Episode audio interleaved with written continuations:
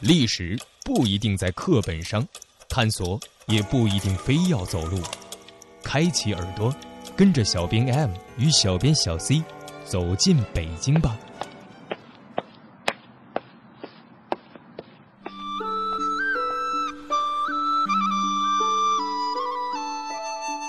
在北京这个恩朝抢夺的地方，有宽达十六车道的长安街。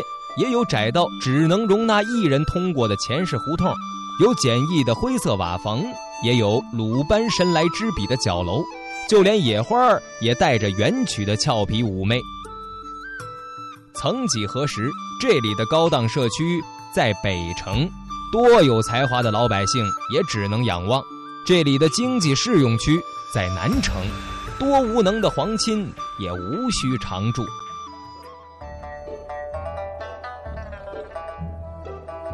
就是在这个熟悉到爆的城市里，也总有新鲜的风景。先来个大众看点吧。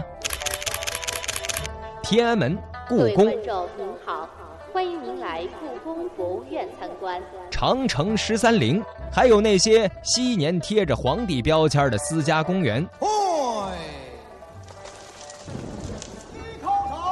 永远都是不变的，人多到无法喘息的地方。释放出来吧！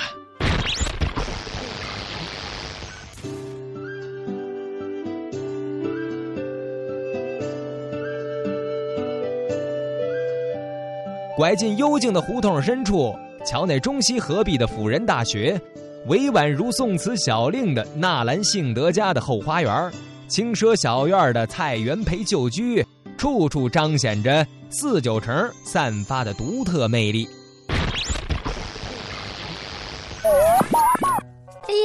今儿天气不错，阳光普照呀！怎么叫我想起我们逛八大胡同的那天呢？说什么呢？光天化日，谁跟你逛八大胡同？谁白天跟你逛八大胡同啊？提到爱新觉罗胤祥，那可是小编 M 年少跑偏时钟爱的小说人物呀！暴露了，暴露了！那别遮着掩着了。说起纳兰性德的一生，我这心都在滴血呀。这里是老北京。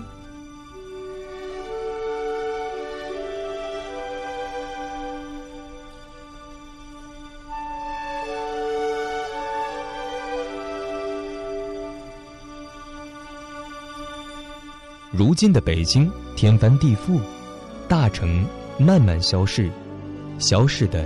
不仅是曾经与筒子河相连的角楼，也不是当年气势恢宏的城墙门楼，而是我们再也无法追寻到的渐行渐远的历史脚步。爱上这座城，二零一五，继续跟着小编 M 与小编小 C 寻找他的身影吧。